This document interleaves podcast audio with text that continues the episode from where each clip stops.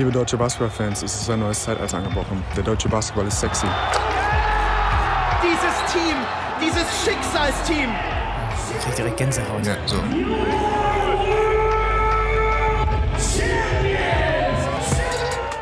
Wenn du auswählen müsstest, Per, wer in deiner Laufbahn als Aktiver der Spieler war mit dem größten Aggressionspotenzial, wo du am wenigsten wusstest, was macht der als nächstes? Auf dem Parkett oder abseits vom Parkett? Wer wäre es? Jetzt kannst du es ja raushauen. Boah, da muss ich wirklich kurz in mich gehen. Ich glaube, so ein Aggress hatten wir so einen richtigen, so ein Agrovogel? Nee, nee, nee. Ich glaube so, wir hatten schon auch schöne Provokateure. Dylan Ossetkowski war zum Beispiel so jemand. Mhm, mh. Aber das war eher so die, die das einfädeln wollten, dass dann irgendjemand äh, aggressiv ausbricht. So einen richtigen Schläger, wo man dachte so, boah, da muss man irgendwie wieder aufpassen, dass er sich nicht verliert. Das kann ich mich so, habe ich aus dem Stehgreif nicht für dich. Aber ich, Ah. ich habe eine Vermutung, auf Um- was das, um auf was das es geht. Ausläuft. Ich möchte nur kurz einhaken bei Dylan Ossetkowski. Das war einer, eine der größten Wellen an Hass, die ich bisher in diesem Beruf bekommen habe. Von deinen Ulmern, deine Ulmer waren das.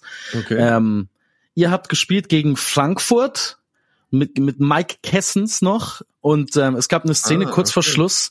Ossetkowski dankt in der Nähe von Kessens, ihr gewinnt und äh, ich glaube, das war so Dagger, Dank, der Dagger Dank.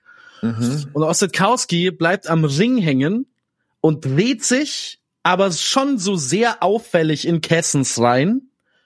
Und Kessens äh, schubst ihn dann. Und ich habe im Live-Kommentar gesagt, ja, ja, Kessens ähm, übertreibt hier seine Rolle so ungefähr. Mhm. Aber es ist schon provoziert von Dylan Ossetkowski. Und ich habe noch nie so einen Wisch an saurer Post bekommen darüber, ja, der macht doch nix, der würde doch niemals jemanden provozieren. Dementsprechend tut mir das jetzt sehr gut, dass du das sagst. Also ähm, nichts, was er immer, wenn diese, also es gibt ja dann diese Spieler, die so ähm, 50-50-Situationen provozieren, wo einfach so, man kann noch argumentieren, das war ähm, nicht beabsichtigt, aber man kann eigentlich, wenn man den Sport selber auch gerade ausgeführt hat, so man kennt so diese Bewegungsmuster man weiß, wenn das eigentlich, das, das machst du so nicht. Ähm, äh, du, du glaubst, man kann da was rauslesen. Und Dylan ist auf jeden Fall so jemand, und in 100% der Fälle, wenn es eine 50-50-Situation äh, eigentlich da so wirkt, dann hat er es beabsichtigt. ähm, ich weiß noch, wir haben, ich glaube, der war in Göttingen vor uns. Mhm. Da war der auch ultra anstrengend. Ich dachte mir, was ist das für ein, für ein Vollidiot? Aber man liebt es, wenn man ihn dann in den eigenen Reihen hat. Der ist ein super feiner Kerl, aber das lässt er sich nicht nehmen. Viel davon glaube ich aber wirklich weniger so, um das Ergebnis zu beeinflussen, sondern einfach, weil ihm das Spaß macht. Also dem macht das Mhm. einfach Spaß, so ist so ein kleiner Grenzgänger. Ähm, oder er spielt eine Granatensaison übrigens gerade bei Malaga. Also ich glaube auf Ja. 13 im Schnitt oder so. Äh, hat er so ein bisschen noch in seinem ersten Jahr so ein bisschen An Anlaufschwierigkeiten gehabt, aber ist ey, wirklich eine Granate, absolut. Aber du hast natürlich schon geahnt, auf was ich hinaus möchte, was Ja. gleichzeitig auch so die Grundlage für den heutigen Podcast schafft, denn mir geht's nicht gut. Ich war schon wieder krank für eine komplette Woche, hatte einfach Fieber für fünf Tage durch. Vielen Dank. Ähm, Es ist eine wahnsinnige Freude, mit Kindern zusammenzuleben. Und ähm, heute Nacht war mein erster Arbeitseinsatz seit eineinhalb Wochen. Das Spiel der Golden State Warriors gegen die Phoenix Suns wo Draymond Green es geschafft hat, innerhalb von den, ich glaube, es sind elf Spiele, die er bisher gemacht hat, zum dritten Mal aus dem Spiel geworfen zu werden, weil er Yusuf Nurkic ins Gesicht geschlagen hat, was er aber nicht wollte, wie er danach auf der Pressekonferenz. ja, ja, ja, ja. Also das ist der, das klassische Beispiel von, es ist keine 50-50, aber also er will das verkaufen, ähm, er will natürlich irgendwas, er schlägt ihn nicht, er will nicht einfach schlagen, sondern er will einfach so tun, als ob, oh, meine Arme sind äh, durch die Luft, unkontrolliert durch die Luft geflogen und haben ihn im Gesicht erwischt, so.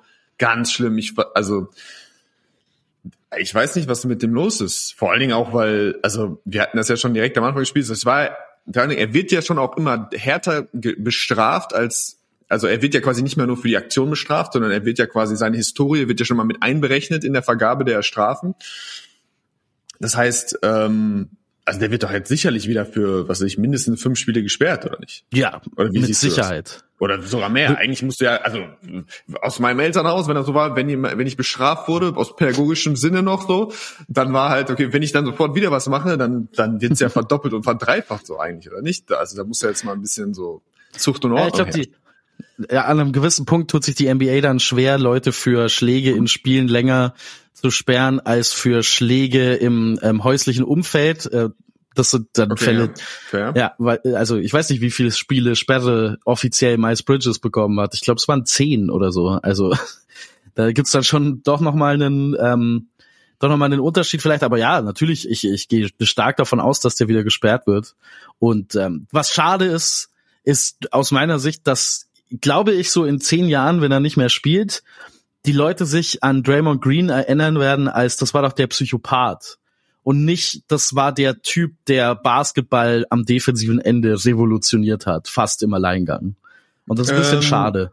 Ja, das, ja, das kann schon sein, dass davon einfach viel übrig bleibt. Ja, das ist schon so, dass, glaube ich, die letzten, so dieser Recency Bias, so das, was du am Ende gesehen hast, das, das brennt sich nochmal irgendwie in dein Gehirn. Ähm, ja, schade vor allen Dingen, weil es anscheinend wirklich jetzt wirkt, als würde es nochmal, ja, ja, hässlich werden für die, äh, ja, also für dieses Dreigestirn, für Clay und äh, für ihn und für Steph. Ich habe diesen Stat heute Morgen gelesen. Ich meine, du hast das Spiel ja gestern gemacht. Dann fand ich Mhm. aber sensationell. Ich dachte, Ich muss den kurz in meinem Handy, sonst kriege ich den nicht richtig zusammen. Ähm, ich wusste nämlich nach der ersten Hälfte des Tweets nicht, worauf es, wie es weitergeht, also worauf es jetzt hinausläuft. Und das war schon, es hat mich dann sehr überraschend getroffen. Ähm, also Zach Harper, wie auch immer er sein mag, ähm, schreibt, äh, also die Pistons haben gerade 20 Spiele in Folge verloren und haben eine Lineup aus Killian Hayes, Kate Cunningham, Ozar Thompson, Isaiah Stewart und Jalen Duran. Und die, diese erste fünf, die hatten ein Net-Rating von minus 10,1. Mhm. Die Golden State Warriors, das die Lineup von Steph Curry, Clay Thompson, Andrew Wiggins, Draymond Green und Kevin Looney haben ein Rating von minus 10,2. Absurd. Das ist absurd. Das war Das letzte absurd. Saison, das war Das letzte wirklich Saison, das zweitbeste Five-Man-Lineup der Liga war dieses Lineup. Steph Clay, Wiggins, Draymond Looney. War nach Net-Rating, nach den Denver ähm, Starting Five Leuten das zweitbeste der Liga und jetzt ist es das schlechteste der Liga.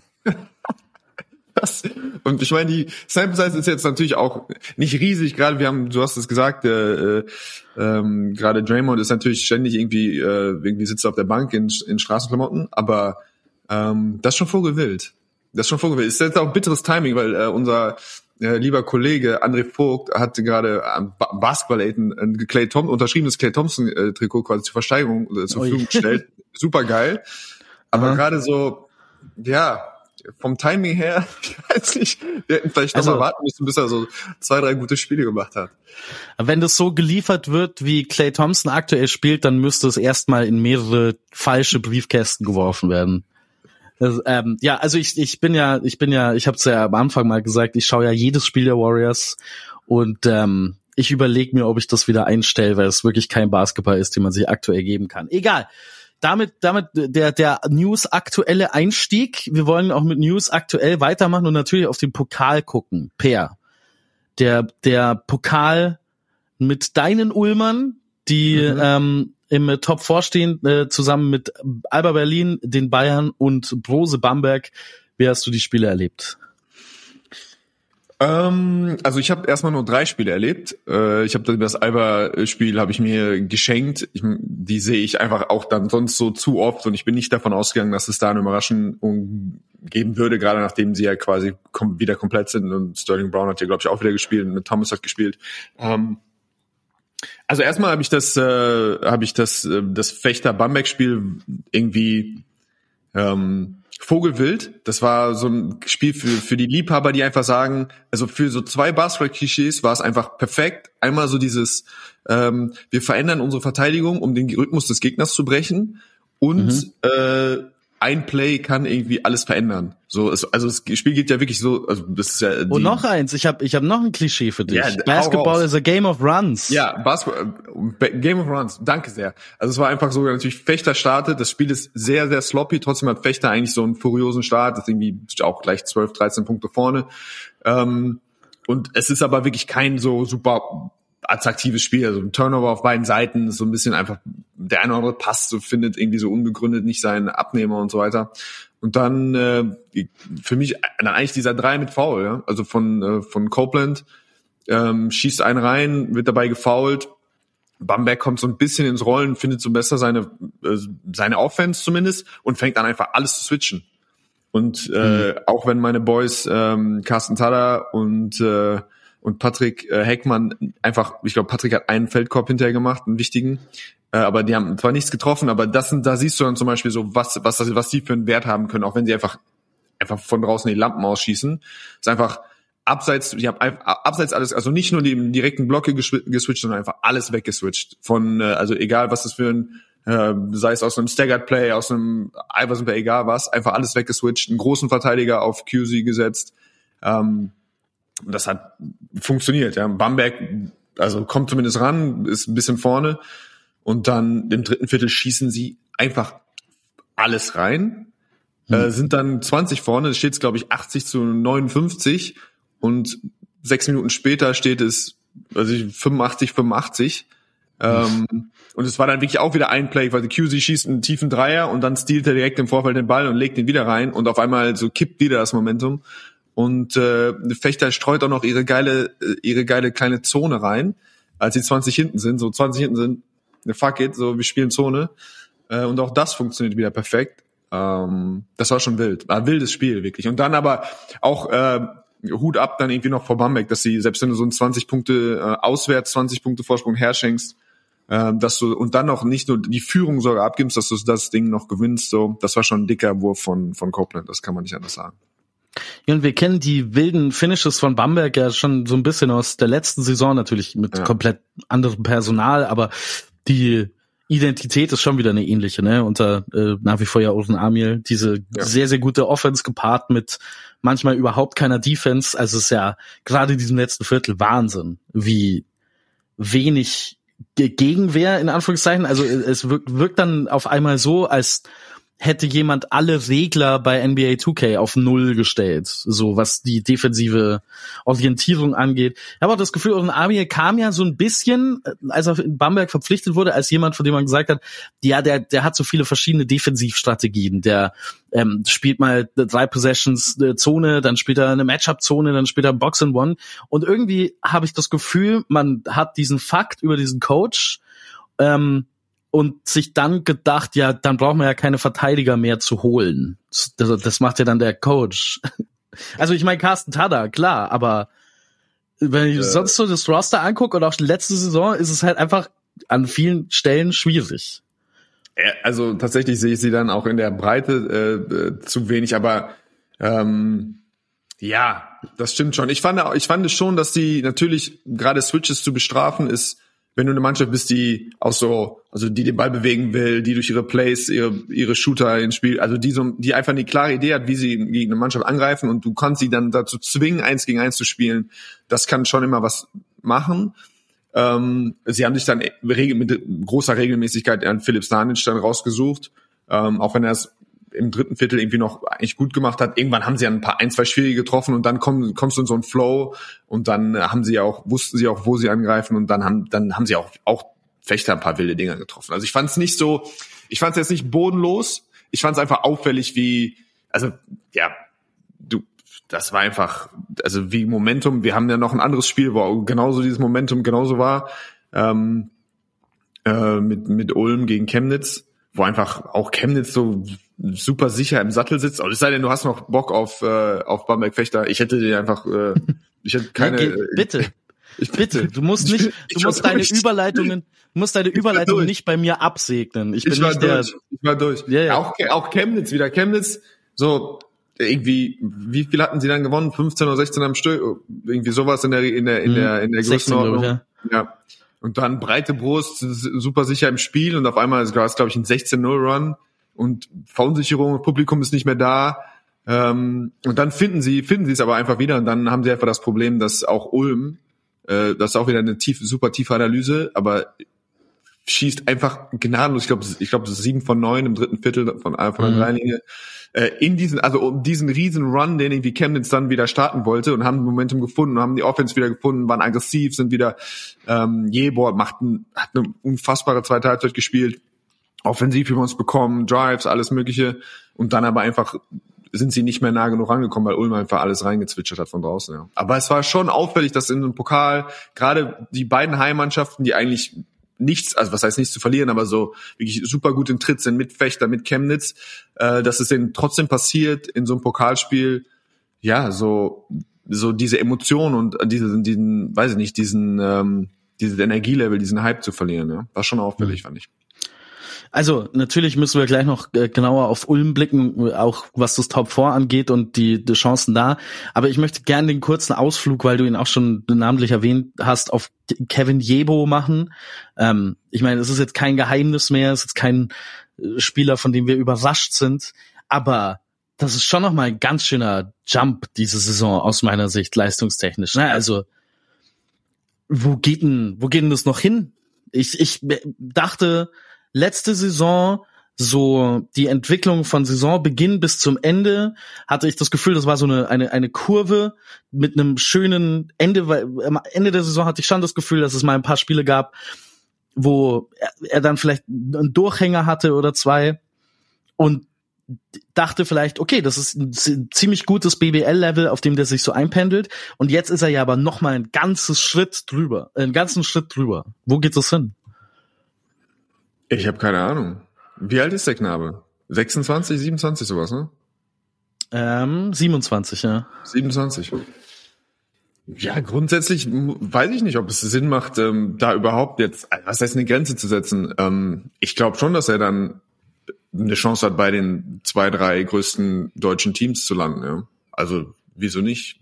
Also ist natürlich immer dann, man sagt so immer, man hängt dann irgendwie so den ähm, den Dreier, wenn mit der Konstanz mit dem Dreier hängt man immer dran, so dass das mhm. für die für die Rolle bei so bei dem nächsten Schritt dann nochmal entscheidender ist, weil deine Rolle natürlich kleiner wird.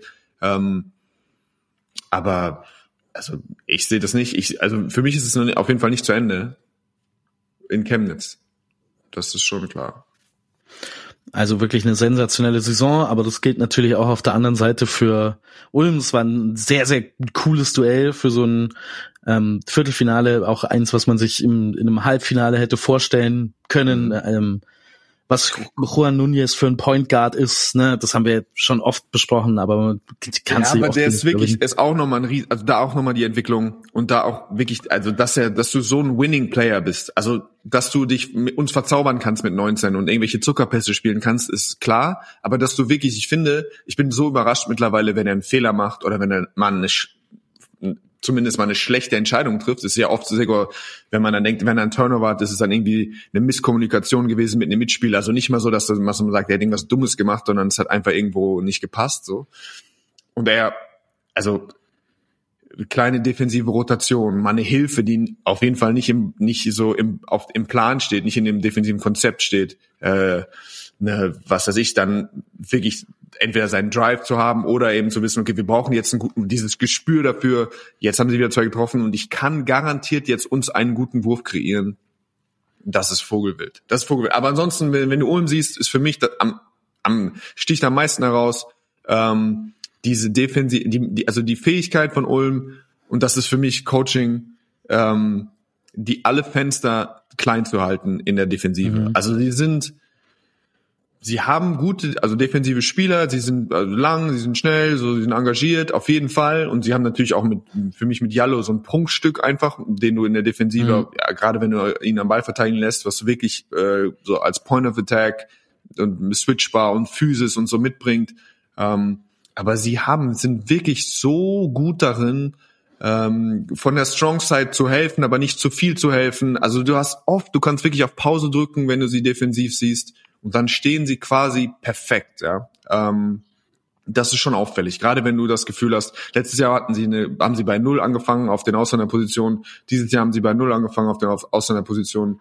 Ähm, das ist wirklich auffällig. Ähm, mhm. Da Hut ab. Das sind so was ich, Valencia hatte das mal zehn Jahre lang, dass du immer irgendwie gedacht hast, okay, da kann eigentlich keiner richtig individuell Defense spielen, aber die stehen einfach mal so perfekt, dass alles klein ist. Jeder Pass ist klein, du bist nah genug dran, um Würfel zu contesten, so, du kannst immer noch weiterhelfen und du kannst im Ende noch scramblen, weil die Rotationswege immer noch nicht so lang sind, dass selbst wenn einer, wenn du irgendwie mal was, einen Brand löschen musst, dass du trotzdem noch irgendwie nochmal von mhm. einer Position hinkommst.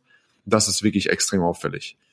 Äh, Danialo muss man eigentlich auch nochmal erwähnen an der Stelle, auch wenn er genug erwähnt wird, vogelfrei. Ich glaube, letzte Woche kam diese Meldung raus, dass Nada erstmal ihn nicht, ihn nicht in den Knast stecken kann. Äh, hm. Da freue ich mich natürlich drüber und äh, wahrscheinlich nach Thiemann der beste Spiel, deutsche Spieler der Liga. Hm. Oder übersehe ich jemanden? Nee, würde ich dir, würde ich dir zustimmen. Ja. Also, Casimiro spielt eine gerade in der BBL sensationelle Saison, ne, mit Wurfquoten von, ich habe mir irgendwo aufgeschrieben, mit äh, dreifach Ausrufezeichen, 62 Prozent aus dem Feld, 56 Prozent von der Dreierlinie. Ja, und für mich halt auch noch dann im Rebounding und Defense einfach so, also äh, ja, auch mitentscheidend, ja. Und dann so effizient zu scoren, das ist schon cool. Hm. Was ich ganz interessant finde, du hast äh, an, an Ulm dieses Jahr im Vergleich zu dem, was diese Ulmer Maschine dann am Ende der Saison letztes Jahr war, ist, mhm. dass diese positionellen Prinzipien sehr gut greifen, auch jetzt schon wieder, ähm, früh in der Saison. Aber mir fehlt bei Ulm dennoch dieses High-End defensive Talent, das man mhm. aber ja auch nicht so leicht bekommt. Also Bruno Caboclo, das muss man sagen, war ja ein absoluter Glücksgriff, den mitten in der Saison nachzuverpflichten.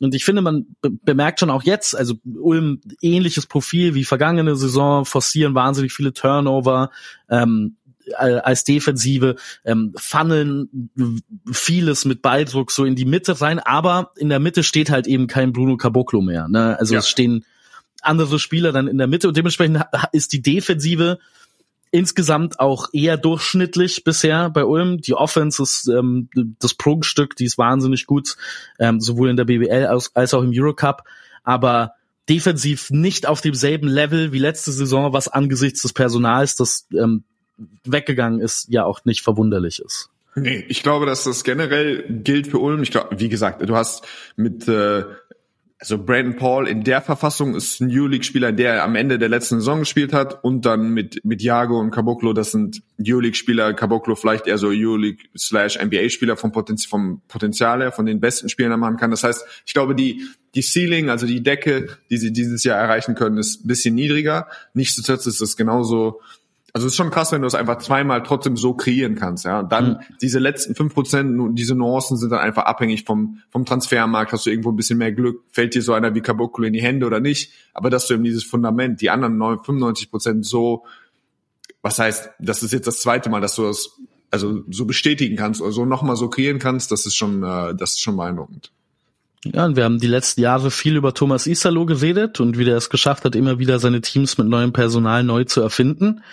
Anton Gavell, deutscher Meister geworden mit Ratiofarm Ulm sensationell, jetzt mit einem stark veränderten Kader wieder ähnliche Erfolgsformeln gefunden. Da müssen wir mal so zumindest ein halbes Auge drauflassen auf ähm, der Entwicklung in Ulm, was das angeht, würde ich sagen. Ich würde sagen, wir gehen noch auf die beiden anderen Top-4-Teilnehmer ein. Es gibt uns auch gleich die Möglichkeit, über die Euroleague noch ein bisschen im Rückblick zu sprechen, denn die Bayern haben ihr Pokalspiel gewonnen gegen die Telekom Baskets Bonn.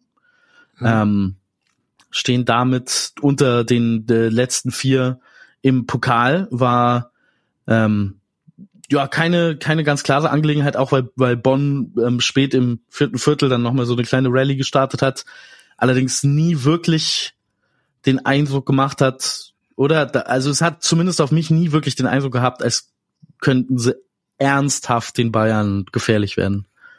Nee, das ging mir genauso und ich finde das schon ein Unterschied. Ja? Also ich glaube gerade, dass sie jetzt eine klare Idee haben, was sie dann auch, wenn es ähm, ja, wenn der Gegner heiß läuft, und das war ja schon auch eine Situation, ich meine, München war ja schon auf 14, 15 weg, dann kam Bonn mhm. nochmal, dann auch, ich fand sie, die einzigen schwächeren Minuten von München fand ich Anfang, äh, Anfang drittes Viertel. Ähm, aber du hast wirklich so, sie wissen einfach jetzt mit einer, mit einer, haben sie eine klare Idee in der Offense. Das bedeutet, also es ist, du siehst nicht mehr, das passiert irgendwas, sondern es ist immer, ähm, okay, wir haben Francisco, abseits des Balles. Also das ist irgendwie laut ein System, so Francisco greift an zweimal. So, dann haben wir einen Bonga, macht es im Fastbreak, Bolmaro äh, findet das im Open Court. Wir haben vielleicht dann eben diese äh, Open Corner Pick and Rolls, also das heißt mit Devin Booker Ähm, also das heißt, wo du läufst im Pick and Roll und es ist auf der auf der Seite des Pick and Rolls quasi keine in Ecke. Das heißt, er slippt dann oft da durch und findet dann immer so an der Baseline auf vier fünf Meter seine Position. Ähm, Ibaka hat den Wurf dann eben gerade von oben den Dreier von der Birne oder in diesen. Ich finde, er hat das auch gegen Bonn gegen die aggressivere Pick and Roll Defense hat er super gelöst zu diesen diese Über Überzahlgeschichten, also wenn wirklich Bonn quasi gehatcht hat, dann hat er den Ball bekommen, er hat dann seinen kleinen Jump Hook oder irgendwie findet eine Lösung.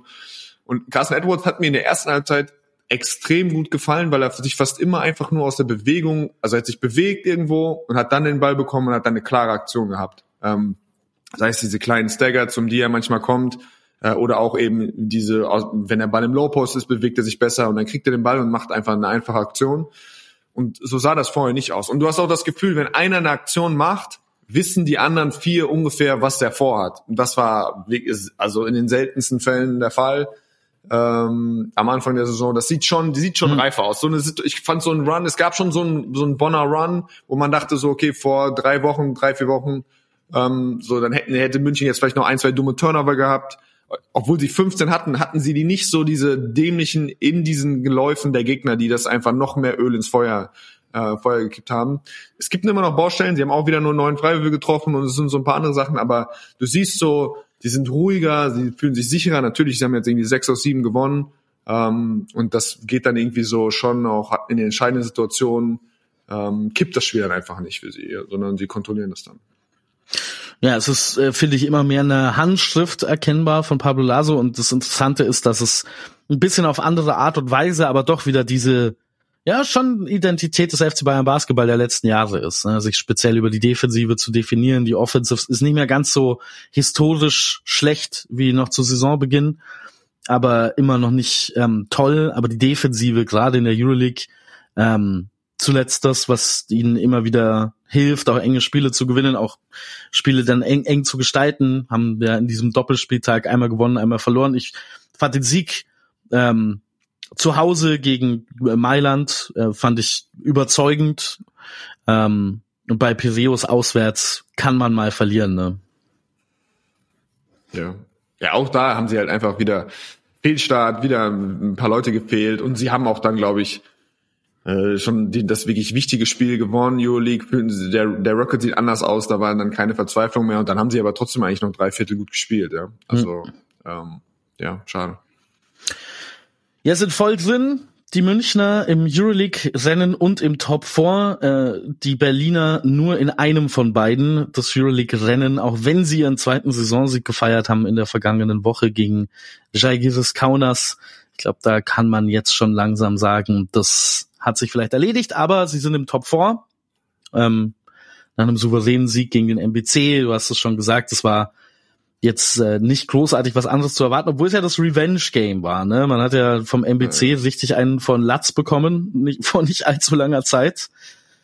Ähm, man hat sich jetzt nicht im gleichen Maß revanchieren können, was äh, den Spielstand angeht. Allerdings nach dem ersten Viertel 9 zu 29. Also da waren dann doch die Machtverhältnisse und, äh, schon sehr, sehr schnell äh, sehr, sehr klar. Jetzt sind wir im Top 4. Wir wissen noch nicht, wo es stattfinden wird. Ja, kurze Frage was wäre was wäre deine Präferenz? Wir werden ja wahrscheinlich nicht hinfahren. Oder weiß ich, ob du ob du Berlin hinfahren wäre meine würdest. Präferenz, weil ich dann wahrscheinlich hinfahren würde.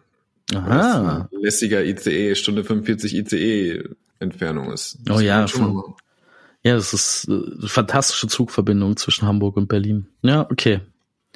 Ich habe das, äh, ich fände in Ulm ganz cool, da könnte ich vorbeischauen. Ulm oder München ja, würden mir. Das ist zumindest einer. Guck mal, da haben wir doch, äh, ja, mit München haben wir dann ja quasi wirklich, da bist du sowieso vor Ort. Da haben wir ein ja. Eis im Feuer, nur Bamberg würden wir, würde ohne uns stattfinden. Hm. Ähm, Favorit ja, schon, die, wer auch immer Ausrichter ist, oder? Bis auf Bamberg dann. Oder sag mal, es, es findet in Bamberg statt, wer ist Favorit für dich? Äh, Bayern. Ja. Es findet in Ulm statt, wer ist Favorit für dich? Bayern. Ulm. Safe Ulm. Du hast nee. wohl gestern nicht Ulm gesehen gegen Gran Canaria, mein Freund. Ulm ist ready. Doch. Wenn die zu Hause ja, ja. spielen. Erste, erste Saisonniederlage von, von, von Jaka Lakovic. Von Jaka Lakovic, ja. Ja, ja, also Gran Canaria, die bisher durch alles durchgefräst sind, was ihnen in den Weg kam. Ähm, ja. Für mich ist es trotzdem ähm, der FC Bayern Basketball. Ich sag dir, wenn äh, das in Ulm stattfindet, dann kann München das auch, das natürlich, sie können es gewinnen, aber dann ist für mich Ulm Favorit. So, dann die Mhm. holen, dann die gehen dann back to back, die holen die nächste, die sind ready für die nächste Fete auf dem Münsterplatz. Ja, ich meine, das wäre eine coole Geschichte auf jeden Fall. Und das äh, wär- wäre auch sehr passend. Ich meine, das wird gerade Basketball Deutschland sehr interessieren, diese Side Story, dass meine Geschichte von ich tippe gegen Ulm und die gewinnen alles, ähm, du Ach so, sich die würde fortsetzt. weitergehen. Nee, die kannte ich gar Die nicht. würde so. weitergehen. Die war bei jeder Play jede einzelne? Playoff-Serie, jede einzelne Playoff-Serie in den vergangenen Playoffs habe ich gesagt, ähm, Ulm scheidet aus. Ulm wird Äh, verlieren. Wer ist äh, Favorit, wenn es in Berlin stattfindet? Immer noch München. Ich glaube immer dich? noch München, ja. Ja, ich habe ich hab nicht das Gefühl, dass die Mercedes-Benz Arena, um ehrlich zu sein, so ein Heimvorteil ist. Mhm. Ja, das, da ist theoretisch was dran. Ja, interessant. Okay, also klare, für dich schon eine recht klare Favoritenrolle München. Ja, ich habe das Gefühl, die, die haben ihren Rhythmus gefunden, sind von all den Teams das klar Beste für mich jetzt, stand jetzt, ähm, so katastrophal wie das teilweise zu Saisonbeginn war, so sehr wirkt es doch jetzt gefestigt für mich ähm, in den allerweitesten Teilen. Das Gefühl, die Rollenverteilung ist sehr viel klarer als noch zu Beginn der Saison. Jetzt muss man natürlich mal abwarten, wenn jetzt alle wieder fit sind, ob das dann wieder alles durcheinander werfen wird. Ähm, weil ich habe das Gefühl, das ist die die be berühmte Ewing Theory. Da geht's äh, von Bill Simmons, wenn ein wichtiger Spieler fehlt, ob das Team dann dadurch nicht besser wird in manchen Fällen. Ich habe schon das Gefühl, dass die Bayern unter Pablo Laso mit dem vollen Kader Lineups und Rotationen spielen, die weniger Sinn machen als das, was sie jetzt gezwungen sind zu spielen.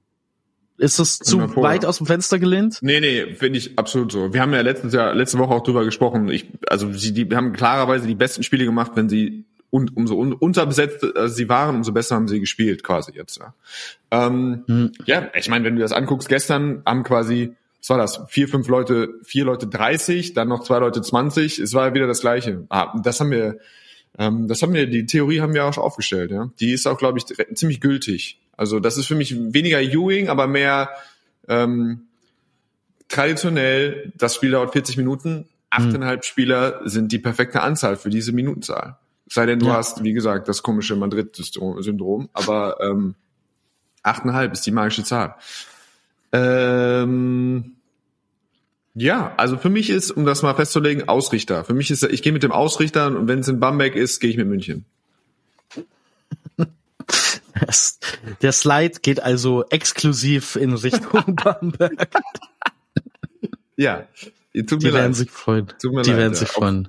Ja. Thorsten Vogt, äh, Auch wenn ich mich tatsächlich darüber freuen würde, wenn KT, ich also erstmal ist es ja wirklich mega äh, cool, dass wieder Carsten äh, bei Bamberg ist, dass das irgendwie diese ganze, dass das Regime, was das verhindert hat, dass das äh, da nicht mehr äh, walt, schalten und walten kann.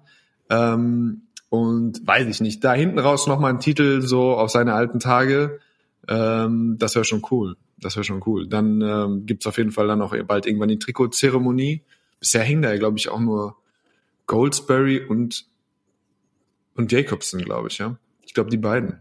Jacobson ja auch mit wenig Jahren. Also er hat natürlich unglaubliche, das da gerissen, aber ich glaube, es war auch nicht. Nee, und Caesars, glaube ich. Okay, das ist meine Vermutung. Hm. Ich sage die drei.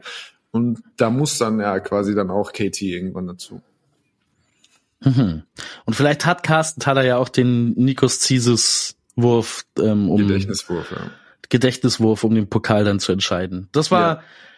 mal unser Blick auf, auf die Pokallandschaft, auf die Euroleague zumindest gestriffen. Ähm, ich fand, du hast dir ein, ein, ein vorzügliches Thema noch rausgesucht in unserem ähm, Themenbereich Übergeordnetes. Und zwar einen, einen Rundblick. Ähm, Ich bin mir noch nicht sicher, dass wir das gleiche Thema, also safe das gleiche Ob- Thema haben. Ich glaube, wir haben so, wir sind beide so in der gleichen Richtung. Aber ich bin Okay. nicht sicher, ob die kryptischen drei WhatsApp-Nachrichten, die wir uns geschrieben haben, die dazu führen, dass wir es, äh, dass wir absolut auf der gleichen, äh, auf der gleichen Seite sind. Das wird sich jetzt rausstellen. Ich bin gespannt. Erzähl, was unser ich Thema ist. Ich formuliere es jetzt mal so, wie ich es aufgefasst habe, und Ja. dann redest du einfach an mir vorbei, wenn ich es falsch verstanden habe. Okay, dann, dann tu einfach so, als wäre ich nicht da. Ja. Ähm, wir wollen einen kleinen Vorausblick machen. Wir wollen äh, einen, einen kleinen Über- und Vorausblick über die Talentszene. Euro Prospects ist die Überschrift. Also Mhm. junge europäische Spieler, die auf dem Radar der NBA sind, ähm, auf dem Radar großer Euroleague-Teams auftauchen dürften, vielleicht auch in den, ähm, den nächsten paar Jahren. Spieler, die vielleicht noch nicht jeder so kennt vor den Empfangsgeräten zu Hause, ja. ähm, aber die man bald kennen wird. Aber ist das so versta richtig das verstanden? hast du, das ist auf jeden Fall ein tolles Thema. Auch darauf bin ich vorbereitet. Aber ich hätte sogar noch davor kurze, da, bevor wir das bearbeiten, einen kurzen Einwurf in Richtung, da wäre das Thema so, so, Vincent Poirier hat das, glaube ich, gestern gepostet. Mhm. Ähm, also, um das einzuleiten, ich, bevor ich das Thema beschreiben kann, weil ich nicht, äh, nicht behende genug bin mit meinem Mund. Behende ähm, genug mit dem Mund. ähm, also es ist ein Video rumgegangen, glaube ich, vor zwei Tagen. Wer nicht in irgendwelchen Social Media Basketball Löchern steckt und irgendwelche Feeds dann vollgeschwemmt kriegt, wenn sowas passiert, ähm, dem können wir das erzählen. Der junge Mann heißt äh, Mohamed Dabonet, hätte ich jetzt gesagt. Dabonet hätte ich es auch gesagt, ja. Ja, äh, der ist zwölf Jahre, äh, also wir haben keinen Grund jetzt erstmal daran zu zweifeln. Das gab es in meinem, als ich so jung war, der hat man irgendwie immer, wenn einer richtig geil war äh, und der irgendwie nicht aus Deutschland kam und der gut gespielt war, haben wir immer erstmal, ah, der ist bestimmt schon 15, der hat einen gefälschten Pass. Weißt du, was das lustig ist? Du, äh, was das Lustige daran ist? Du hast ja auf dem sportlich hohen Level gespielt schon als Jugendlicher. Mhm. Ich habe auf ja sportlich absolut irrelevanten Level gespielt, völlig bedeutungslos und selbst bei uns ging diese Behauptung immer um. bei, beim nächsten Dorfverein. Ja. ja, der ist schon 16. Das, das, das, das weiß nur keiner. genau so. Also das, der ist zwölf, gilt als zwölf. Der ist jetzt MVP des äh, irgend so ähm, schönen riesigen, also der spielt beim FC Barcelona in der Jugendabteilung. Ähm, der ist jetzt MVP geworden als Zwölfjähriger bei der irgend so einem riesigen U15-Turnier. Hat da also so Fabelzahlen aufgelegt. Und das ist die Kategorie, meiner Meinung nach, es gibt ein Video, es tauchen Videos auf von einem Spieler, mhm. die nicht zu verstehen sind. Und Vincent Poirier hat einfach also dieses Video retweetet und hat einfach nur WTF, also ähm, zu Deutsch was zum Fick. Oder das musst du wahrscheinlich jetzt äh, der arme äh, Stefan gleich rausschneiden. Nee, nee, wir müssen hier nichts zensieren. Kannst. Okay, also what the fuck hat er einfach gefragt. Und das ist eigentlich meine Kategorie, das wäre meine, also lange Rede, kurzer Sinn, das wäre die Kategorie gewesen. Die what the fucks, man hat irgendwie ein Aha. Video gesehen von jemandem, oft mit physischem Talent, und dachte, was ist das denn? Aha, und aha, was daraus später sich basketballerisch entwickelt hat. Also für ah, mich, interessant, spannend. Weißt du, okay, was ich meine? Und, und, und ja. so diese Liste, du hast natürlich jetzt keine Liste für mich für, dafür parat. Ich habe Bol Bol ist der erste, der mir Bol, einfällt. Bol. Und davor, ich meine, er wäre davor gewesen, äh, Thorn Marqueur. Oder, also Marqueur, ja, oder? Thorn, ja, Thorn, ja, Marqueur. Ja, der Marqueur. Ich kann es ja. auch nicht aussprechen. Es ist auf jeden Fall nicht Maker, okay? Es ist nicht Thorn Maker, sondern ja. es ist Thorn Marqueur oder wie auch immer. Ich lasse es jetzt einfach bei Thorn. Wir ja. sagen einfach Thorn. Thorn war, glaube ich, einer der ersten für mich. So, mhm. wer ihn nicht kennt, Warte. ist auch so riesengroß, ultra lang, wahrscheinlich zwei Meter 15 groß. Und der hat dann angefangen, die Stepbacks drauf zu schroten.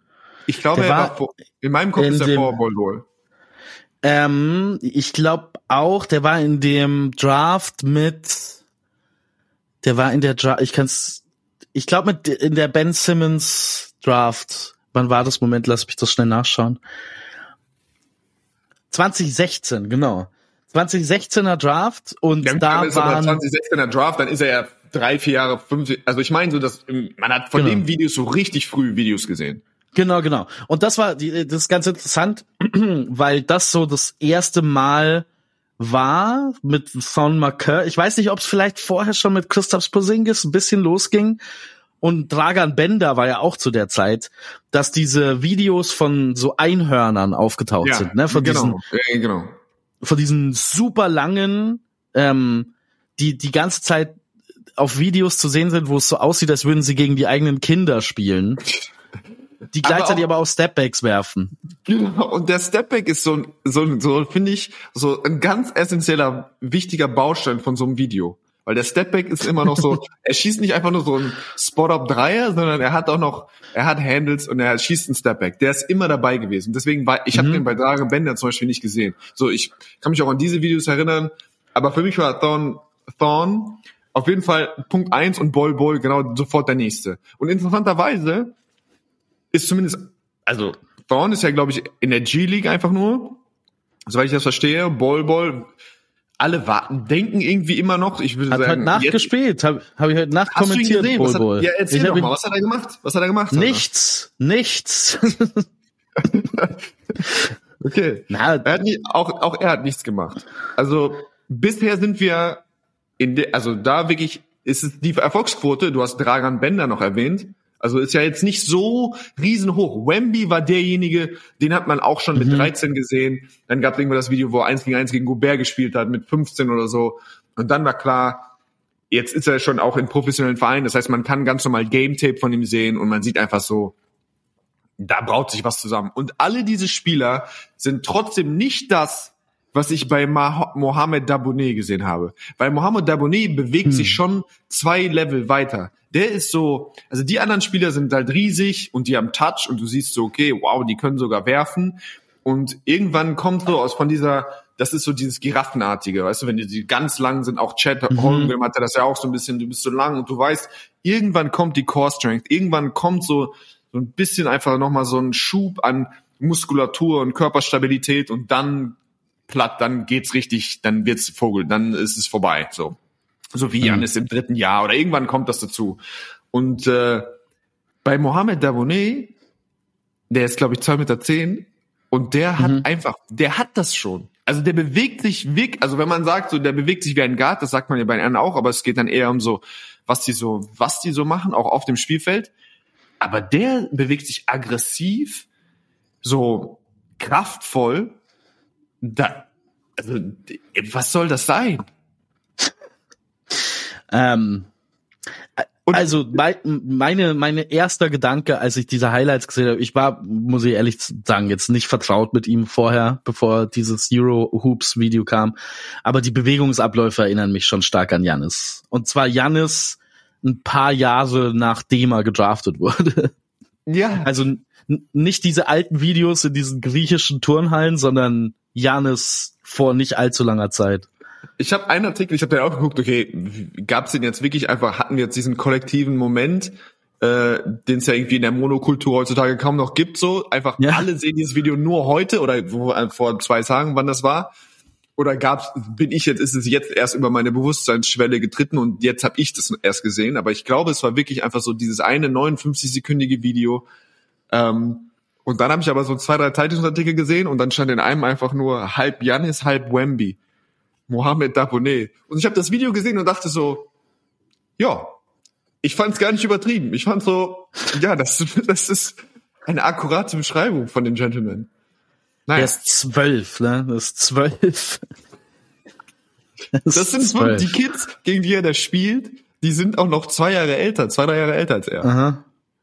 Ja, das ist Wahnsinn. Also für alle, die es noch nicht gesehen haben, äh, man kann es am einfachsten findet man es wahrscheinlich, wenn man nach Vincent, äh, Vincent Poirier Google, äh, bei, bei x.com sucht, ähm, weil der es in seinen Retweets hat und Eurohoops hat ist der Tweet ist von Eurohoops, aber die twittern alle zwei Minuten irgendwas, also da findet man gar nichts mehr. Ähm, Der ist schon, äh, ist, ist schon Wahnsinn. Aber äh, der Wahnsinn daran ist eben auch, gut, in dem Fall haben wir den Kontext, ne, gegen was für Spieler er spielt. Und dieser Kontext ist ja was ganz Wichtiges bei diesen viralen Videos. Ja. Weil das ist, glaube ich, sowas, was Bol Bol zu Fall gebracht hat, wer zu groß gesagt, spielt er in der NBA äh, und, und Thorn Marker hat auch in der NBA gespielt. Aber was die, so ein bisschen die Einschätzung dieser Spieler schwer gemacht hat, bei diesen ganzen Clips, die man da gesehen hat, ist, gegen wen spielen die denn da überhaupt?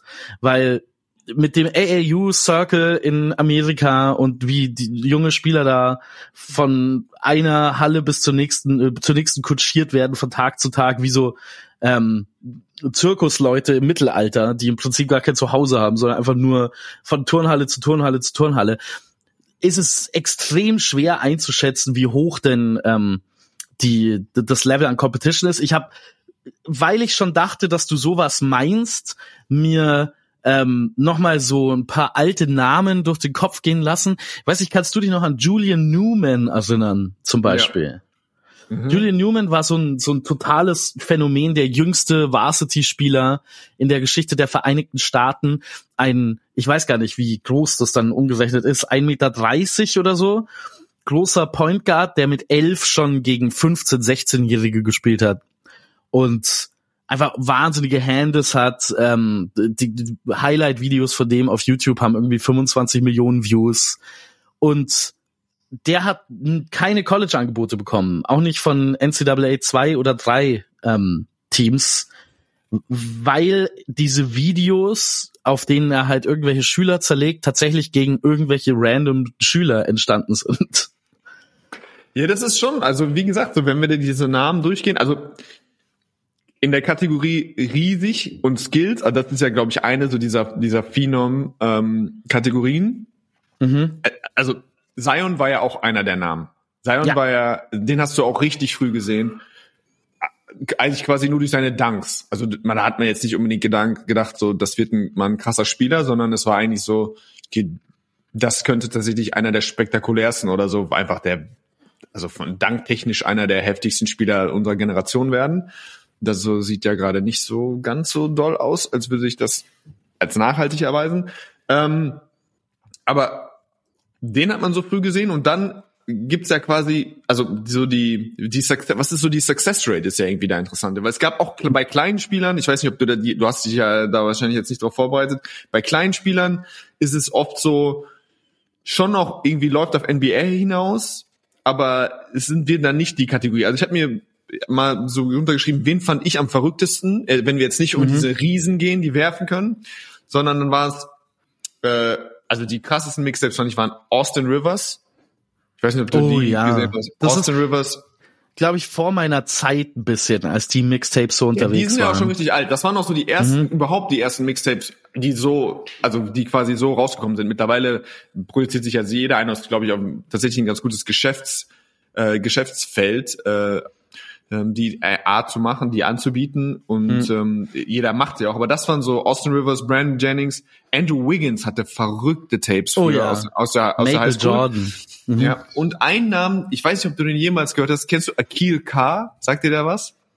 Nee. Akil K ist so die an, das andere Ende des Spektrum, so Zwerge, also so ultra kleine, die aber auch, also guck dir mal Kiel Car Videos an, wenn ihr richtig, mhm. also das musst du so zwei Minuten, musst du das da einfach mal reinstöbern. Nur da war dann irgendwann der Punkt, der hat dann auch rumgedankt in seinen Videos, obwohl er wahrscheinlich, ich würde sagen, der ist 1,50 Meter groß. Ähm, ich will an der Stelle kurz einschieben, dass du von ähm, Zwergen gesprochen hast und ich habe gegoogelt, wie groß der ist. Der ist genauso groß wie ich. Der hat die gleiche okay, dann war er aber, da war er noch im Wachstum, ist er hinten, hat er vielleicht noch einen späten Wachstumsspurt gehabt. Das, steht da, steht da, ob der noch spielt? Ähm, er, Oder ob er jemals spielt hat? in, er spielt in Reading, Pennsylvania. The Reading Rebels are a professional basketball team in Reading, Pennsylvania and members of the Basketball League, TBL. Okay, haben wir jetzt eine Liga auch noch aufgestöbert, die ich noch überhaupt noch, von der ich noch nie was gehört habe. Wie dem auch sei, ähm, der war so mit 15, 16 oder wahrscheinlich mit 14, 15 einfach die wildesten Handles, Richtungswechsel, äh, dreifacher Spin-Move, finde ich, und dann noch gedankt, dann noch Leute geblockt und so. Und der war wirklich, damals war er sehr, sehr klein, in meinen Augen, ähm, mhm. oder objektiv betrachtet. Aber eigentlich, also ich würde jetzt mal sagen, die großen so Mixtape-Stars sind selten tatsächlich zu dem geworden, was man sie, wo man sie sieht. Der Wemby ist für mich wahrscheinlich der einzige, der jetzt so wirklich, wo man gesagt hat, wow, was ist das mit zwölf? Und der wird, da wird jetzt genau auch so in der Kategorie was draus. Was würdest du sagen? Ich würde Nein? Lamello Ball einwerfen. Mm. Lamello Ball oh, ist es. Oh, das ist schon wieder auch eine neue Kategorie. Von da dachte ich ja nicht, wow, das ist so, da dachte ich, what the fuck, was machen wir hier? Wir bolzen einfach Dreier und ziehen die Beine da, machen so kleine Hüpfer, ziehen die Beine Aha. dabei an und schmeißen Dreier aus 40 Metern und laufen nicht zurück. Und machen aber, kreieren Hype dadurch, dass er dann irgendwie 100 Punkte in so einem Highschool-Spiel macht. Das ist mhm. ja auch nochmal eine neue Kategorie von, der Basketball geht zugrunde, AAU zerstört uns alle. Und Väter, übermotivierte Väter, das ist ja nochmal so eine, so Subkategorie. Na, bei Lamello Ball war es für mich, oder bei den beiden Ballbrüdern, ähm, Lonzo Ball wirkte ja vor der Draft schon wie ein anderer Spielertyp als das, was in den Mixtapes verkauft wurde. Ne, als der bei UCLA am College gespielt Ja. hat, hat man schon gesehen, ja, ja, der, das ist alles schön und recht mit den Mixtapes, aber eigentlich ist das wirklich ernsthafter Point Guard, größte Stärke Defense ähm, und seine seine Court Vision. Bei Lamello Ball dachte ich wirklich, okay, das ist ein Clown. Ne? Also ich ich dachte, das ist so ein Spieler, der ähm, in die Liga kommt, dann in seinen ersten drei Spielen irgendwie 90 Würfe nimmt und dann ähm, auf die Bank geschickt wird. Aber Lamello Ball ist ja ernsthaft gut. Ist ja ein ernsthaft guter ähm, NBA Point Guard. Ja, das heißt, du reibst mir sogar noch ins Gesicht, dass ich sogar bei dem einen, bei dem ich dachte, das wird gar nichts und das ist wirklich nur Zirkus, dass der dann der gute Spieler ist. Also da, Ja, meine genau, persönliche genau. Success Rate ist dann noch niedriger. Tja, Aber, aber mir ging's genauso. Also ich dachte, von all diesen Mixtapes, wenn es bei einem gar keine Chance gibt, dass der gut ist in der NBA, dann ist es Lamello Ball. Und guess what?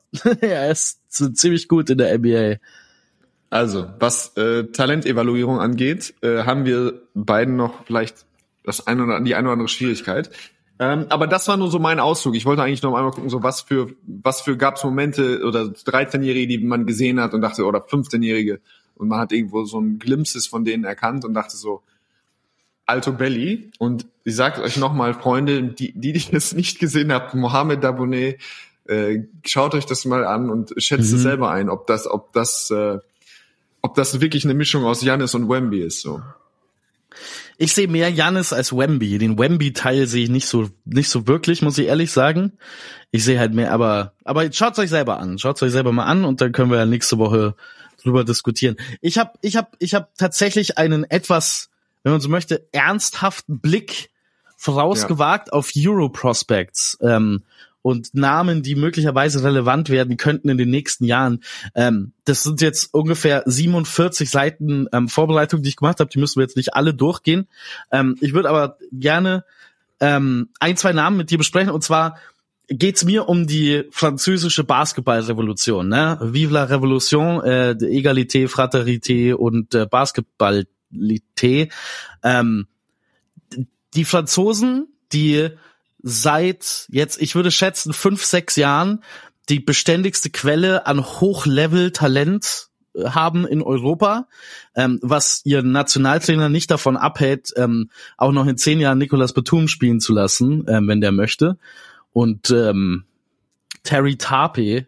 Ähm, jetzt, wenn man auf den äh, kommenden Draft blickt, auf die kommende Draft, von der man sagen muss, ist wohl eine der schwächeren, ähm, wenn man so die letzten zehn Jahre nimmt. Ähm, ist jetzt kein so Hochlevel-Talent dabei, wobei man das schon über einige Drafts gesagt hat, wo sich dann im Nachhinein herausgestellt hat, ah, äh, da war Anthony Edwards dabei, okay.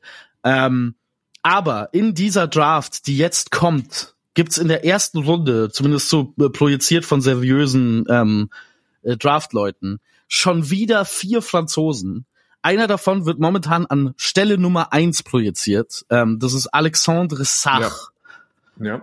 Ähm, sein Bruder hat schon in der NBA gespielt, bei den Oklahoma City Thunder, steckt, glaube ich, derzeit in der, in der G-League fest. Ähm, weiß nicht, hast du den schon mal, hast du den schon mal gesehen oder wie Also- hast du den bisher wahrgenommen? Ich war tatsächlich auch da, weil ich wusste, dass du dich auf Euro äh, Prospect vorbereiten möchtest. Habe ich auch und ich habe tatsächlich nur, als ich Risaché äh, quasi so ein bisschen inspizieren wollte, wo er denn gedra wo denn äh, also prognostiziert wird, habe ich das gesehen und ich ich kannte Saar auch aus, den hört man ja auch, also wer den zum Beispiel den Mismatch Podcast von The Ringer, ich glaube äh, Kevin O'Connor hat, hat schon ab und zu mal von dem erzählt. Ich habe ihn auch schon in Clips spielen sehen. Ähm, der ist bei den Wildcats, oder? Ist der in Perth? Ist das der? Ge ähm, Ja. Genau. Ja, ähm, ich, ich weiß, was er tut. Also so eher wahrscheinlich auch wieder so Defensivkraft, super lang, ähm, irgendwie, ja, aber hat bisschen Face-Up-Game, ähm, schießt sogar auch mal irgendwie so ein Midrange-Ding rein, so hat, bewegt sich ganz schön, so wieder in der Kategorie Problem für uns, für Deutschland quasi. aber ich habe dann erst gesehen, zum Beispiel gab es ein Name noch unter den ersten zwölf aufgetaucht, den ich überhaupt nicht kannte. Tiadana Sadaün? Tijan Salon hat mir meine Freundin vorhin erklärt. Die ist äh, Französischlehrerin. Chidan Salon. Tijan Salon. Ich, Also, ähm, um das um genau um das zusammenzufassen, ich hatte keine Ahnung. Also Zachary Rizaché, Zachary Rizaché ist ja mein, erstmal, Ja. also phonetisch ein wunderschöner Name. Den hatte ich natürlich im Blick. Alex Saar hatte ich im Blick. Oder Alex Saar hatte ich im Blick. Aber dass dann dann halt vier, fünf schlummern, das hatte ich nicht im Blick. Und wenn man dann noch überlegt, dass Bilal Koulibaly auch noch bei den Wizards spielt, Ja, ähm, dann kann man wirklich nur hoffen, dass äh, äh, das Collet diese fünf einfach diese, diesen Sommer schon irgendwie mit reinholt. Und sie haben alles bis auf den dominierenden Point Guard für die nächsten zehn Jahre. Und das, ja, ihm fehlt nur, ihm fehlt nur der Einser, ne? Es, es wäre Ja. nur Killian Hayes müsste noch. es wäre Killian Hayes gewesen, Ja. hätten sie, hätte der Verband ihn nicht verklagt irgendwie, um ihn zu zwingen, für die Jugendnationalmannschaften Ah, zu, zu spielen zu lassen. Das habe also ich hat- vergessen, dass das Ja, passiert ja. ist, ja. Das war während der Zeit, als er da bei uns war. Und die wollten wirklich auf, aufs Allerschärfste, glaube ich, dazu für sorgen, dass er zwei Jahre einfach kein Basketball spielt, zumindest organisiert. Ähm, Mhm. So wie ich das noch in Erinnerung habe. Also das ist leider keine Option, aber das wäre natürlich dann der absolute Traum. Und man kann ja schon jetzt sagen, so wie die sich die NBA-Saison entwickelt mit den Spurs, die werden ja höchstwahrscheinlich eine Chance haben, einen von diesen Franzosen Ja. noch ins Boot zu holen, oder? Und dann die kleine Enklave zu bauen. Boah, also Zachary Rizaché an der Seite von Wembanyama wäre. Also ich bin seit langer, langer Zeit schon Rizaché-Fan. Ähm, schätze, ich habe so vor drei Jahren das erste Mal von dem ähm, Sachen gesehen und es ist einfach ein Spielertyp, der in den, das ist der Typ Spieler, in den ich mich sofort verliebe, weil es so ein nimmt nichts weg, sondern gibt dir nur Mhm. Dinge Spieler ist. Also wahnsinniger Schütze, so ähm, ich, ich, ich habe mir von Bleacher Report ein paar Comps äh, rausgesucht, mit we welchen Spielern die, die ihn vergleichen. Die vergleichen ihn mit Harrison Barnes. Das ist für mich nicht ganz so akkurat.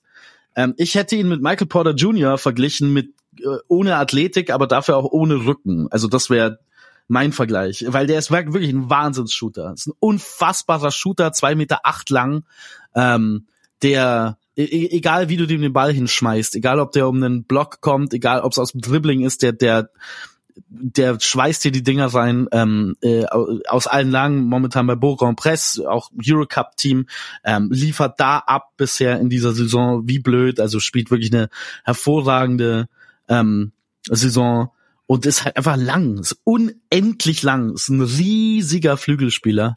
Ähm, genau der Typ moderner Basketballer.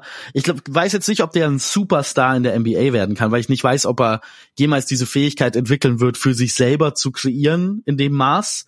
Aber das wird über 15 Jahre ein Top, Top, Top Rollenspieler sein in der Liga. Ja, das ist das Verrückte. Ne? Du siehst den irgendwie fünf Minuten und du weißt, der Floor, das Schlechteste, was du bekommen kannst, ist einfach ein Granatenrollenspieler, der einfach dir alles reinschießt. Also der schießt jetzt in der Eurocup-Saison mit 18, schießt er aktuell 60 Prozent von der Dreierlinie, insgesamt schießt er 48 Prozent diese Saison. Ähm, und die Mechanics, du siehst einfach, das ist, der wird den schnell los, wenn er muss. Ähm, das ist eine super einfache Be Wurfbewegung, so einfache, klare. Das ist äh, voll- und wenn er dann, also er kann auch schon, er hat manchmal so, er, er also er ist nicht bouncy, er, er kann auf jeden Fall nicht hüpfen, aber er hat schon manchmal so ein aus dem Jab-Step kommt er schnell genug, finde ich, aus dem Start genug, aus Startblöcken, dass du schon auch das Gefühl hast, der wird sich so ein bisschen was selber kreieren können.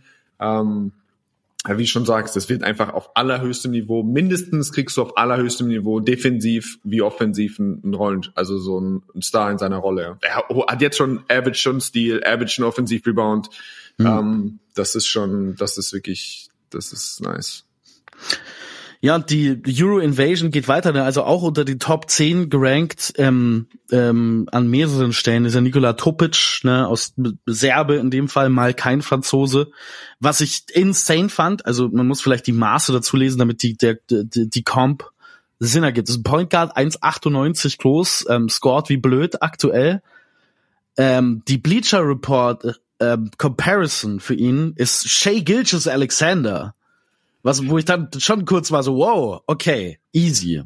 Meine Comp wäre, das ist die absolute Luxusversion von Shiga Sama. Das ist die, die Top-Variante, die beste Variante von Shiga Sama.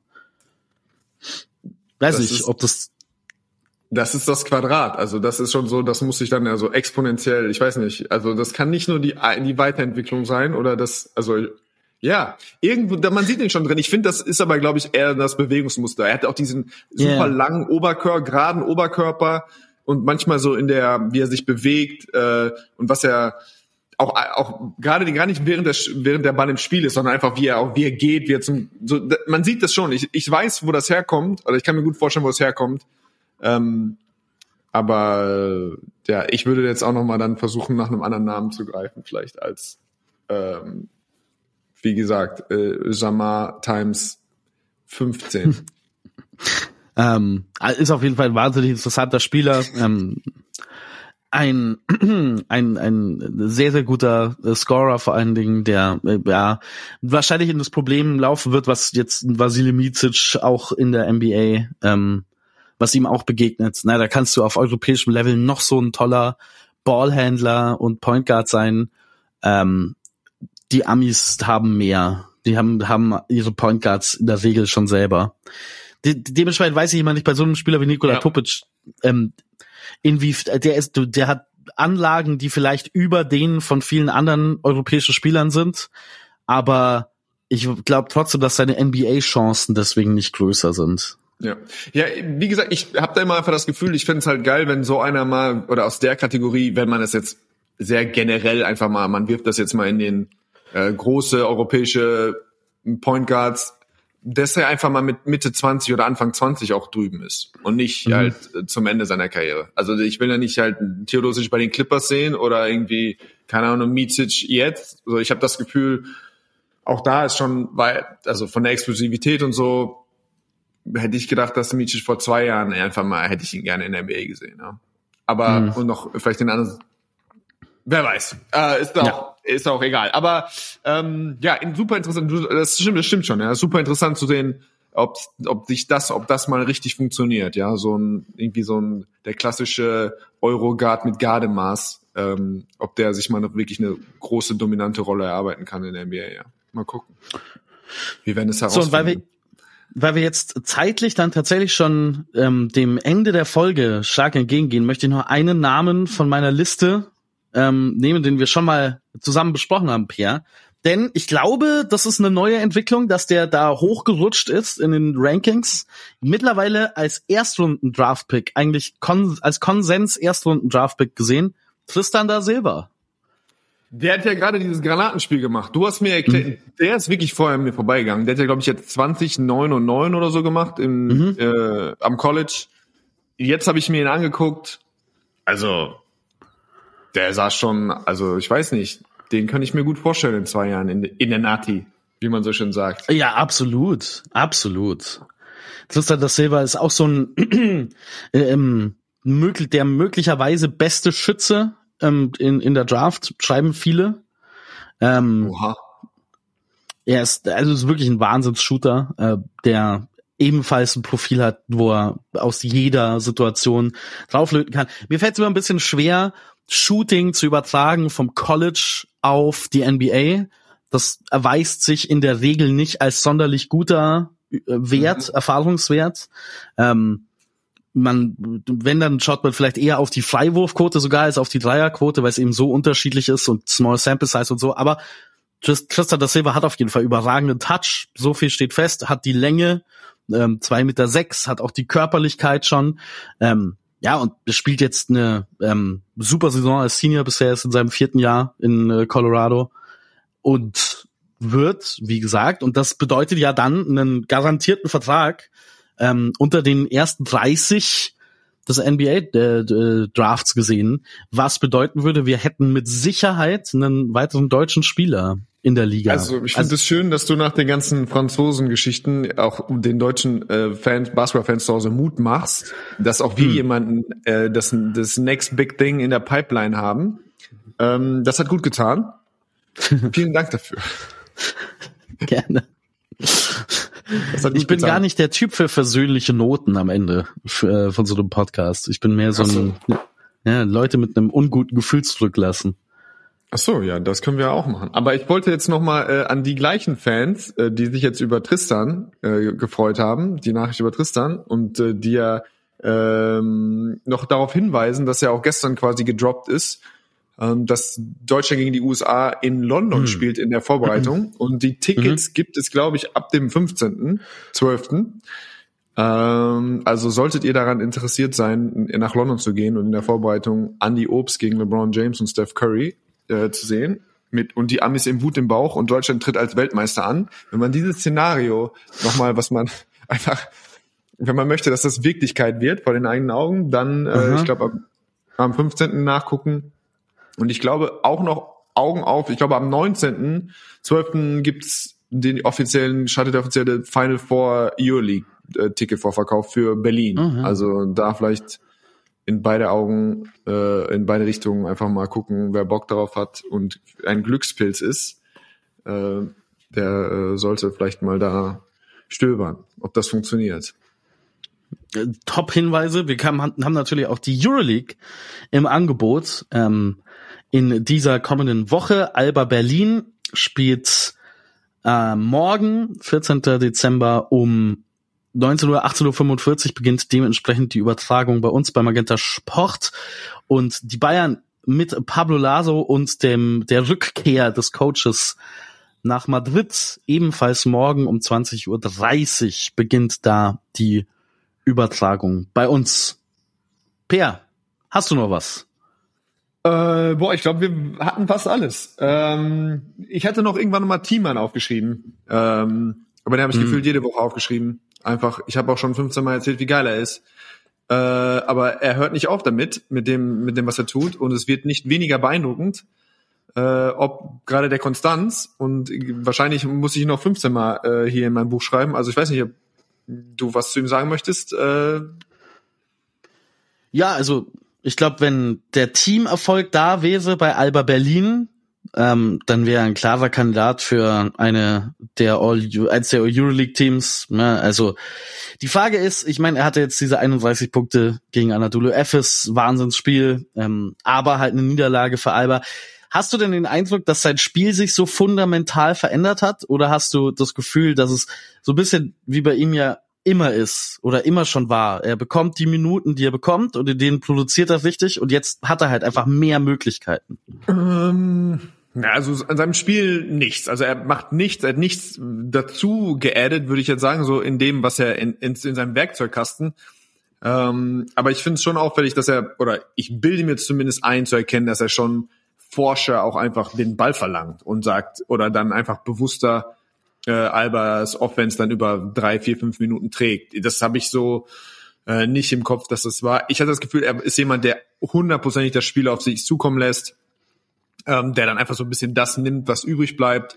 Und das ist jetzt was anderes. Das hat natürlich auch mit dem um ihn herum zu tun oder mit dem, was um ihn herum zu tun ist, aber dass er so äh, Night in, Night out einfach dann diese Zahlen auflegen kann und auch immer wieder, also diese Post-ups, von denen wir wissen, dass er das kann, aber ich finde, es sieht einfach, manchmal sieht es einfach einfacher für ihn aus.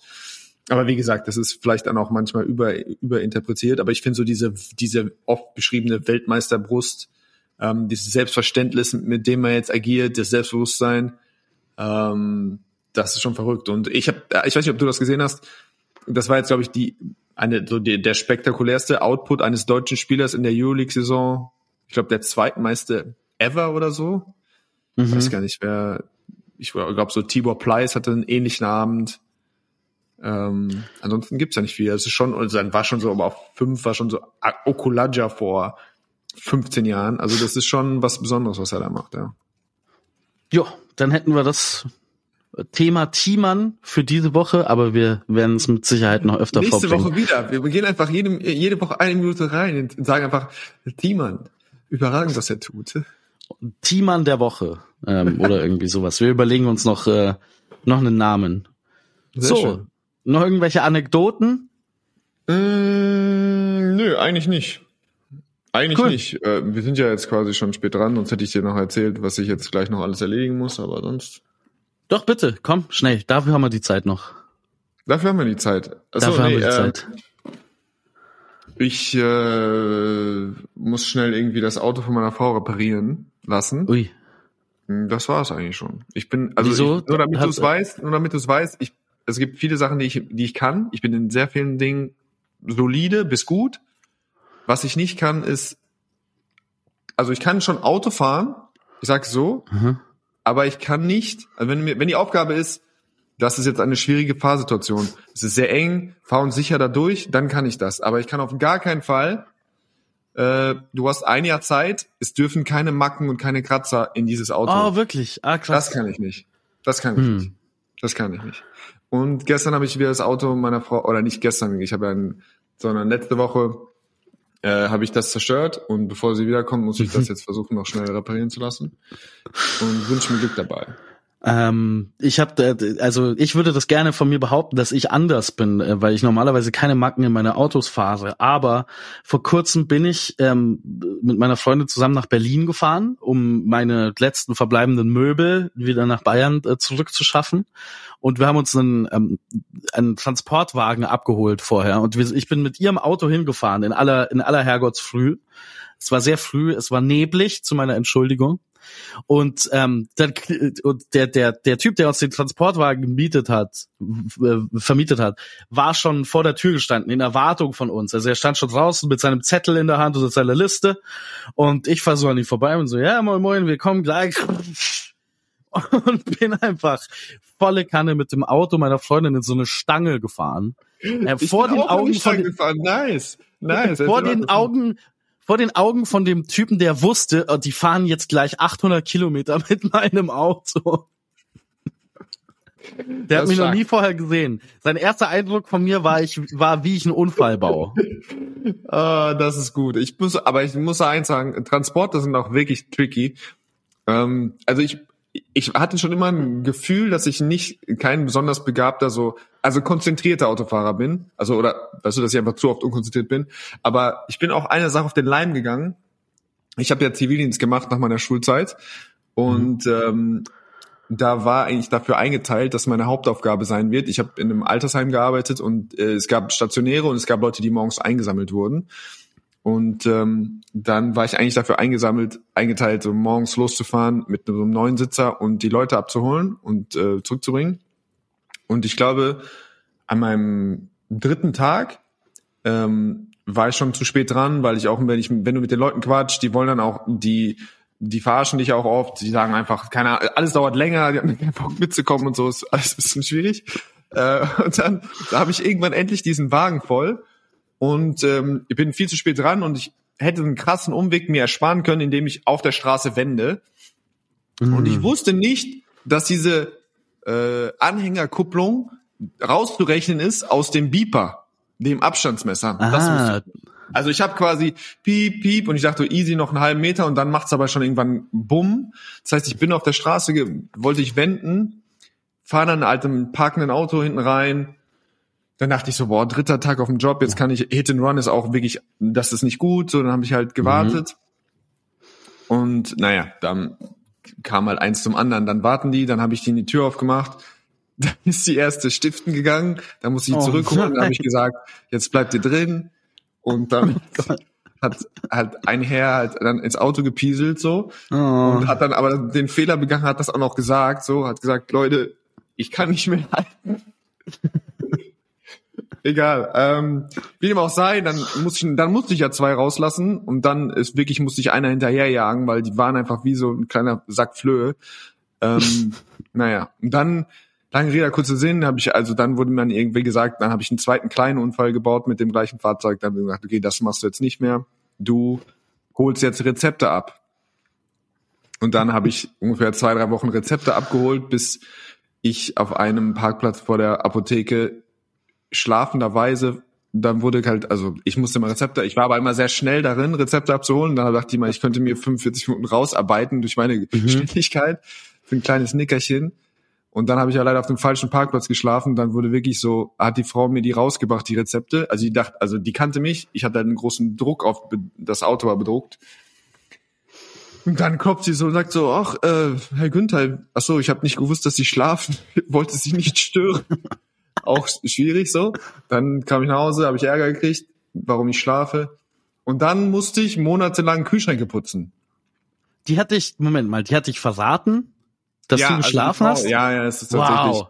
Es hat mich jemand zur Seite genommen, dann gesagt so, du bist ein netter Kerl. Also muss man auch wirklich sagen, so das ist, hat sich krass geändert. Das Blatt am Anfang kam ich ja so als junger Sportler, Abiturient und so, da waren die echt so, ach, das ist ja cool, äh, dass sie da mhm. sind, so, dass sie das machen. Und naja, ich sag mal so, es hat ungefähr sechs Wochen gedauert.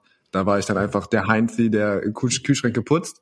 Mhm. Ähm, aber ich hatte trotzdem eine super Zeit. Aber spätestens da wusste ich so, Autos ist, Autos ist nicht so meins.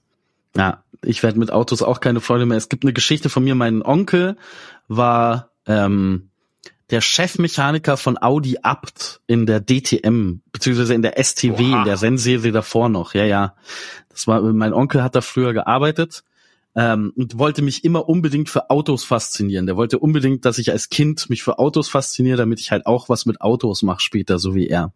Da gibt's eine Geschichte, dass ich als ganz kleines Kind, also fünf oder sechsjähriger, ich kann mich da nicht dran erinnern, oder vielleicht sogar noch kleiner, drei, vier, ich kann mich da nicht dran erinnern, im ähm, Abtwerk in der in der äh, Werkstatt in Kempten war und so äh, an einem, da wurde gerade an einem DTM-Auto geschraubt und dann haben alle gesagt, ah, wir gehen jetzt irgendwie Kaffee trinken, will der Kleine sich nicht mal ins Auto setzen. Was soll denn passieren? Und dann erzählt mein Vater die Geschichte, dass die da alle zusammen am ähm, Kaffee trinken waren, irgendwie in der, äh, da neben der Werkstatt saßen und plötzlich macht's aus dem Nebenraum und alle springen auf, es fliegen Stühle, weil irgendwie das kleine Kind es geschafft hat, dieses DTM-Auto anzumachen. Ja, also dann ähm, wird auch ein Schuh draus. Dann halten wir fest, mhm. äh, was Internet, Highlight-Videos, Talentevaluierung und Autofahren ist yes. bei uns. Super. Ja, fantastisch. Pierre, das hat äh, wieder einmal sehr viel Spaß gemacht. Ähm, und wir hören uns dann gleich nächste Woche wieder. Wir, zwei. wir hören uns nächste wieder. Und schaut zu Hause diejenigen, die jetzt sich irgendwie die letzte halbe Stunde Namen angehört haben, die sie noch nie gehört haben. Also zumindest Abonné. Und wen noch, wen müsste man sehen? Wenn du zwei Namen siehst, wen, wen muss Risa man sich angucken? Risa okay. Okay, der, der und Dabonet. Die beiden anschauen, ein bisschen mit einsteigen und äh, dann uns äh, zurückschicken, eure Meinung, wer von den fünf, sechs, sieben oder auch den zwei die Granate wird. Alright, alles klar. Danke fürs Zuhören, bis zum nächsten Mal.